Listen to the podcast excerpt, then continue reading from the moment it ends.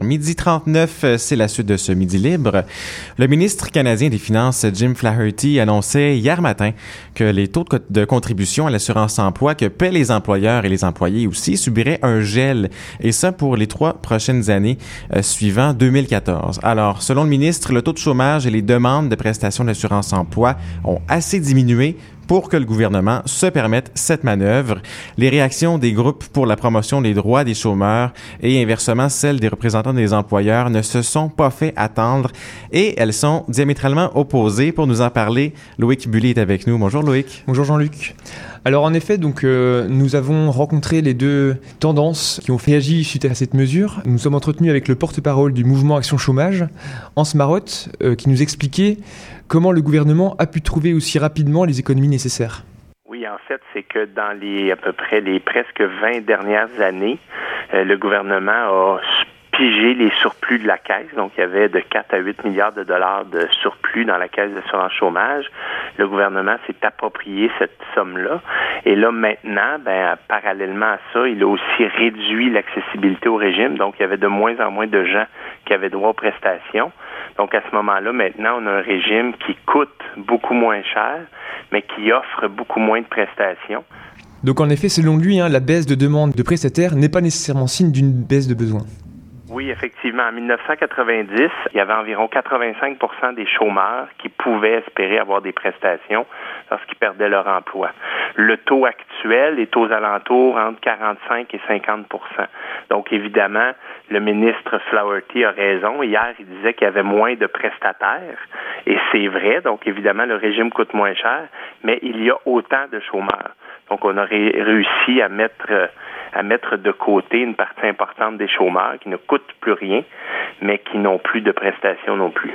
Donc selon le ministre, les économies engendrées par le gel, estimées à 660 millions de dollars pour travailleurs et entreprises confondus, seront réinvesties pour aider les petites et moyennes entreprises. La Fédération canadienne de l'entreprise indépendante et le Conseil du patronat du Québec, le CPQ, saluent cette décision qui, selon eux, aura des répercussions positives pour les entreprises. J'ai contacté Yves Thomas Dorval du CPQ qui donne des précisions sur cet aspect. Alors, euh, le fait d'avoir un gel des cotisations, d'une part, ben, c'est une garantie qu'il n'y aura pas une croissance des coûts et donc euh, l'argent additionnel qu'une entreprise va faire, va pouvoir la réinvestir soit dans la création d'emplois, soit dans le développement de l'emploi ou soit dans la croissance euh, de la productivité et ainsi de suite. Et deuxièmement, le fait que ce soit prévisible, parce que là, on annonce que pour les trois prochaines années, donc pour un employeur, la prévisibilité, c'est aussi très important. Si on ne sait pas euh, si on va faire face à des augmentations de coûts dans les années futures, pour toutes sortes de raisons, ben c'est, on va être beaucoup plus prudent avant d'investir. Le mouvement Action Chômage, quant à lui, croit que cette coupure au mandat économique profitera plutôt aux entreprises qu'aux travailleurs et aux chômeurs. Et grosso modo, ce qu'on peut dire, c'est que cette réforme-là, en fait, ces nombreuses réformes qui ont eu cours dans les 20 dernières années, ça a un impact significatif sur les chômeurs parce que beaucoup moins de prestations.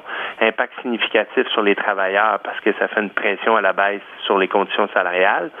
Puis grosso modo, les employeurs, de façon générale, sont satisfaits de ça parce que d'une part, ils paient beaucoup moins cher de cotisations et ils ont une main-d'œuvre qui est un peu plus docile.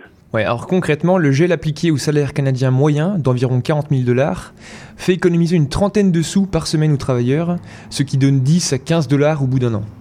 Une économie très négligeable selon M. Marotte.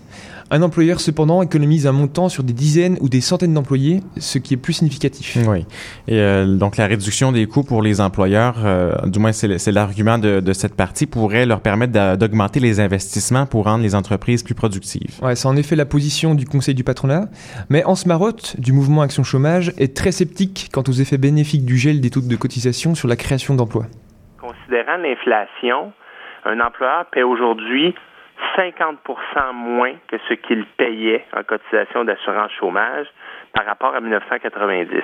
Quand on regarde la courbe du taux de chômage, ben, le taux de chômage en 1990 roulait entre 7 et 7,5% À l'heure actuelle, euh, au Canada, le taux de chômage est à 7,2% donc, alors que les employeurs ont bénéficié de, de, baisse de cotisation en réalité.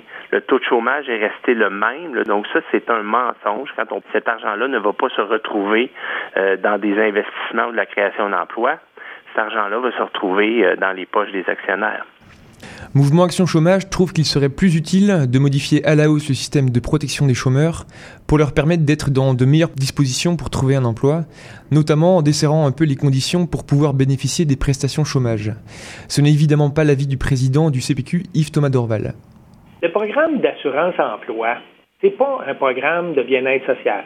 Malheureusement, ce qui euh, se passe parfois, c'est qu'on a, avec l'instauration de l'assurance-emploi, créé des modèles d'affaires qui ont, je dirais, entraîné une utilisation de l'assurance-emploi comme étant une période euh, de garantie de revenus dans un contexte où on avait moins besoin de personnes à certaines périodes, puis qu'on en avait besoin à d'autres périodes. L'assurance-emploi est payée par tous les travailleurs et par les employeurs. C'est pas un programme, c'est pas une subvention du gouvernement. Toutefois, Yves Thomas Dorval pense qu'on peut toujours apporter des modifications à ce système dans l'intérêt des employeurs et des employés.